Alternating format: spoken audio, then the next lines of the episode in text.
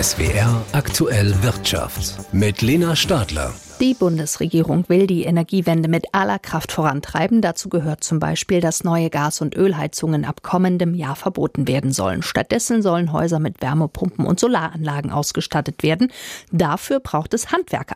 Doch die haben momentan Sorgen, dass sie nicht mehr genügend Fachkräfte haben, um Aufträge abzuarbeiten. Außerdem ächzen sie unter hohen Materialkosten und zu viel Bürokratie.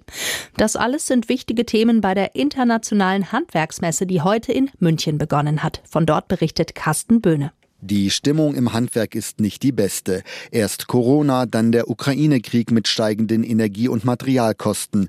Auch die Lieferketten sind immer noch angespannt. Laut einer aktuellen Branchenumfrage der Wirtschaftsauskunft Teil Kreditreform will nur jeder zweite Betrieb in naher Zukunft investieren. Die Krisen haben uns umzingelt, sagt Jörg Dittrich, der Präsident des Zentralverbandes des deutschen Handwerks. Der Energiepreis ist ja nur eine Komponente des Preisschubs. Materialien sind teurer und berechtigterweise müssen auch die Kolleginnen und Kollegen mehr Geld bekommen. Die Sozialversicherungsbeiträge steigen, es steigt quasi alles. Und das ist eine Situation, mit der ein gesunder Betrieb dann nur schwer umgehen kann, wenn die eigene Leistung dann vielleicht auch für den Kunden unbezahlbar wird. Das macht sich derzeit schon bei den Betrieben bemerkbar. Viele Verbraucher überlegen mittlerweile noch genauer, ob sie sich einen Handwerker leisten oder nicht. Langfristig sind die Aussichten aber positiv, denn die Handwerker seien diejenigen, die die Energie- und Klimapolitik umsetzen, meint Wirtschaftsminister Robert Habeck und spricht nicht vom goldenen, sondern vom goldgrünen Boden. Das Handwerk wird in Zukunft Konjunkturmotor sein. Die große Transformation, die wir in vielen Bereichen erleben und noch stärker erleben werden, ist zwingend darauf angewiesen, dass das Handwerk stark ist, stark steht, genug Hände und Köpfe hat, die die Aufgaben ins Werk setzen. Es hängt am Ende am Handwerk. Man kann das aber auch anders auslegen und sagen, dass es genau da hängt, im Sinne von es geht nicht voran. Und zwar, weil die Fachkräfte fehlen, um die Energiewende umzusetzen. Wände müssen gedämmt, Heizungen getauscht, Wärmepumpen eingebaut werden. Es fehlt an Händen im Handwerk, gibt auch Wirtschaftsminister Habeck zu. Bundesweit geht es dabei um mindestens 250.000 Fachkräfte, Tendenz steigend. Viele junge Leute wollen lieber studieren, als einen Blaumann anzuziehen. Mehr Jugendliche für eine Ausbildung begeistern ist deshalb das Ziel von Handwerkspräsident Jörg Dietrich. Wir brauchen zuallererst eine Berufsorientierung in allen Schulsystemen vor allem auch in den Gymnasien. Es muss eine Gleichwertigkeit der beruflichen Bildung mit der akademischen Bildung auch in der Ausfinanzierung kommen. Das ist momentan nicht gegeben. Der deutsche Qualifikationsrahmen stellt den Bachelor auf eine Stufe mit dem Meister. Das muss gesetzlich verankert werden. Außerdem fordert das Handwerk mehr Entlastungen bei Steuern und Abgaben und weniger Bürokratie. Am Freitag treffen die Präsidenten der deutschen Wirtschaftsverbände am Rande der Messe Bundeskanzler Olaf Scholz zum Spitzengespräch der deutschen Wirtschaft. Die rasant gestiegenen Preise und weitere Entlastungen werden auch da ein großes Thema sein. Die internationale Handwerksmesse hat heute begonnen. Im Handwerk sind Frauen meist unterrepräsentiert, wie auch in vielen Vorstandsetagen. Grund für letzteres ist immer noch die schlechte Vereinbarkeit von Beruf und Familie. Wenn meine Nachbarin, eine Managerin, verkündet, dass sie kommende Woche auf Geschäftsreise ist, erntet ihr Mann regelmäßig mitleidige Blicke der Anwesenden und jede Menge Hilfsangebote. Brauchst du Hilfe mit den Kindern? Ich frage mich dann immer, wäre es andersherum? Würde ihr dann jemand Hilfe mit den Kindern anbieten? Dass Frauen Karriere machen machen und Kinder haben können. Und dass das auch gut funktioniert, wenn die Väter bei der Kinderbetreuung mithelfen, ist in Deutschland immer noch nicht bei allen angekommen.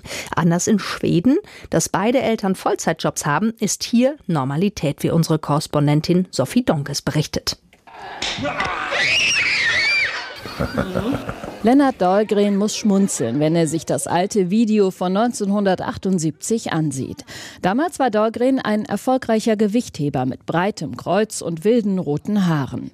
Und er war das Gesicht der staatlichen Kampagne für Papa kehrt. Das ist das schwedische Wort für Elternzeit für Männer. Man sieht ihn, wie er mittags in einer Kita ein Kind abholt und dabei jede Menge Blödsinn macht. Das Video lief rauf und runter im schwedischen Fernsehen. Das war eine erfolgreiche Kampagne. Viele Männer nahmen daraufhin Elternzeit und brauchten sich dafür nicht zu schämen, denn diese Kampagne hat ja vermittelt, das ist völlig normal. Heute nimmt jeder zweite Vater in Schweden Elternzeit, allerdings deutlich weniger Monate als die Frauen. Seit Jahren liegt Schweden in der EU an der Spitze in Sachen Gendergerechtigkeit. Das belegt der sogenannte Gender Equality Index. Macht, Ausbildung, Gesundheit, verschiedenste Bereiche werden dafür ausgewertet. Ein wesentlicher Faktor für Schwedens Erfolg ist, viele Frauen sind berufstätig und Männer übernehmen überdurchschnittlich viel Care-Arbeit. Es gibt kein Ehegattensplitting, das System ist darauf ausgelegt, dass jede und jeder das eigene Geld verdient. Und in den Vorständen börsenorientierter Unternehmen sitzen in Schweden ohne festgelegte Quote deutlich mehr Frauen als in Deutschland. Johanna Oeberry ist eine dieser beruflich sehr erfolgreichen Frauen. Sie ist Chefin eines internationalen Unternehmens im Gesundheitssektor, eine erfahrene CEO und Mutter von drei Kindern. Die Frage, wo die eigentlich sind, während Oeberry in Meetings sitzt oder auf Geschäftsreisen ist, diese Frage würde ihr in Schweden niemand stellen. Nein, faktiskt inte. I Sverige so eher. Diesen Punkt haben wir in Schweden schon lange überwunden. Das passiert mir hier nicht. Inte att man längre i Sverige får den frågan. Dass Kinder ganztags in Kita oder Schule sind, ist genauso normal wie die Tatsache, dass auch eine Vorstandsvorsitzende sie öfter mal um 16 Uhr abholen kann. Denn Eltern dürfen am späten Nachmittag und frühen Abend nicht erreichbar sein. Das ist in Schweden ein ungeschriebenes Gesetz. Doch der Ist-Zustand ist noch lange nicht perfekt, kritisiert Johanna Öberg. Politisch Politisch ist die Frage der Elternzeit sehr wichtig. Ich finde, dass beide Elternteile jeweils ein Drittel übernehmen müssten und sich die restliche Zeit einteilen sollten. Aus einer Gleichberechtigungsperspektive wäre das der richtige Weg. Zurück im Wohnzimmer bei dem inzwischen 70-jährigen ehemaligen Gewichtheber Lennart Dahlgren. Er selbst war nie in Elternzeit, aus finanziellen Gründen, sagt er. Und er würde heute für eine neue Kampagne für Elternzeit für Männer nicht mehr zur Verfügung stehen.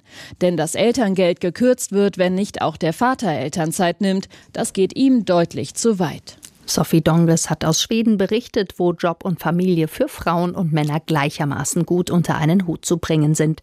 Anlass für diesen Bericht ist der heutige Weltfrauentag. Und dieser ist auch der Grund, warum die Gewerkschaft Verdi heute zu einem Aktionstag im Sozial- und Erziehungsdienst aufgerufen hat, weil in diesen Berufen eben vor allem Frauen arbeiten. Auch in Rheinland-Pfalz und Baden-Württemberg haben heute viele Erzieherinnen, Pflegerinnen und andere die Arbeit niedergelegt. Lutz Heiser aus der SWR Wirtschaftsredaktion mit einem Überblick. In Heilbronn sind es am Vormittag gut 1500 Streikende gewesen. In Mainz hat Verdi rund 750 Teilnehmende gezählt, in Ludwigshafen rund 600. Hier sprach am Vormittag auch Verdi-Chef Wernicke. Durch die Streiks sind viele kommunale Kindertagesstätten heute ganz geschlossen geblieben oder konnten lediglich eine Notbetreuung anbieten.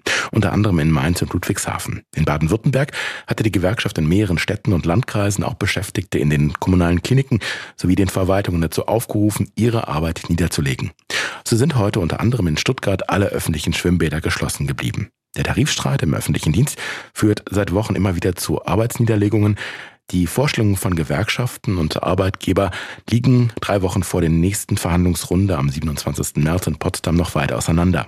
Die Landesbank Baden-Württemberg, kurz LBBW, ist die größte deutsche Landesbank und die hat heute ihren größten Gewinn seit 16 Jahren verkünden können, nämlich gut 900 Millionen Euro. Und das im Krisenjahr 2022, trotz der schwierigen Lage an den Finanzmärkten und des Krieges in der Ukraine. Von diesem Kuchen kriegt das Land Baden-Württemberg und die Stadt Stuttgart ein großes Stück ab. Sie sind mit den Sparkassen die Eigentümer der Bank. Rainer Neske, der Vorstandsvorsitzende der LBBW, erklärte, die Bank sei für die aktuellen Krisen gut aufgestellt. Sie habe beispielsweise ihre Kredite auf mehrere Branchen verteilt, um nicht zu sehr von der Autoindustrie abhängig zu sein. Rund 40 Prozent der Kredite werden inzwischen an Firmen aus dem Bereich Technologie, Konsum, Pharma und Energie vergeben. Im vergangenen Jahr hat die LBBW die Berlin Hüb übernommen und wird damit das Geschäft mit Immobilienfinanzierungen weiter ausbauen. Für das kommende Jahr rechnet die Bank allerdings mit einem etwas schwächeren Ergebnis. Sie hat auch mehr Geld zur Seite gelegt, um für Kreditausfälle gewappnet zu sein. Sabrina Fritz, SWR Wirtschaftsredaktion. Und damit zur Börse. Hinweise auf eine doch noch einige Zeit strengere Zinspolitik in den USA hat die Laune der Anleger zunächst gedämpft. Die Anleger der Aktien im Dow Jones und der Nasdaq waren zunächst unschlüssig. Rauf runter, der Handelsauftakt war ein Wechselbad der Gefühle. Letztendlich setzten sich die Optimisten durch, die beiden Indizes an der New Yorker Wall Street legten zu. In schwierigen Zeiten. Die Inflation ist noch immer zu hoch, höhere Zinsen kriegen das noch immer nicht in den Griff. Der DAX ist den US-Märkten gefolgt. Zum Schluss stiegen die Kurse. Am Ende stehen 15.631 Punkte, ein Plus von 0,5 Prozent. Für Schlagzeilen positiver und negativer Art sorgten heute gleich mehrere DAX-Unternehmen. Simrise zum Beispiel. Der Aroma- und Duftstoffhersteller steht unter dem Generalverdacht von Preisabsprachen. Die Europäische Kommission untersucht unter diesem Vorwurf die gesamte Branche. Von zunächst herben Verlusten konnte sich die Aktie im Laufe des Handels aber wieder erholen. Auch Adidas startete mit einem deutlichen Minus, denn die Aktionäre des Sportartikelherstellers müssen sich nach dem Gewinneinbruch im vergangenen Jahr auf eine deutlich geringere Dividende einstellen und zu mittelfristigen Geschäftsaussichten gab es kein Wort. Trotzdem drehte der Wert am Ende ins Plus. Erfreulich lief es heute für Aktionäre von Continental. Der Autozulieferer hofft nach harten Zeiten an alte Erfolge anknüpfen zu können. Heute präsentierte Zahlen werden als plausibel interpretiert. Die Aktie ist mit über 7% plus klarer Sieger im DAX. Volker Hirt, ARD Börse, Frankfurt.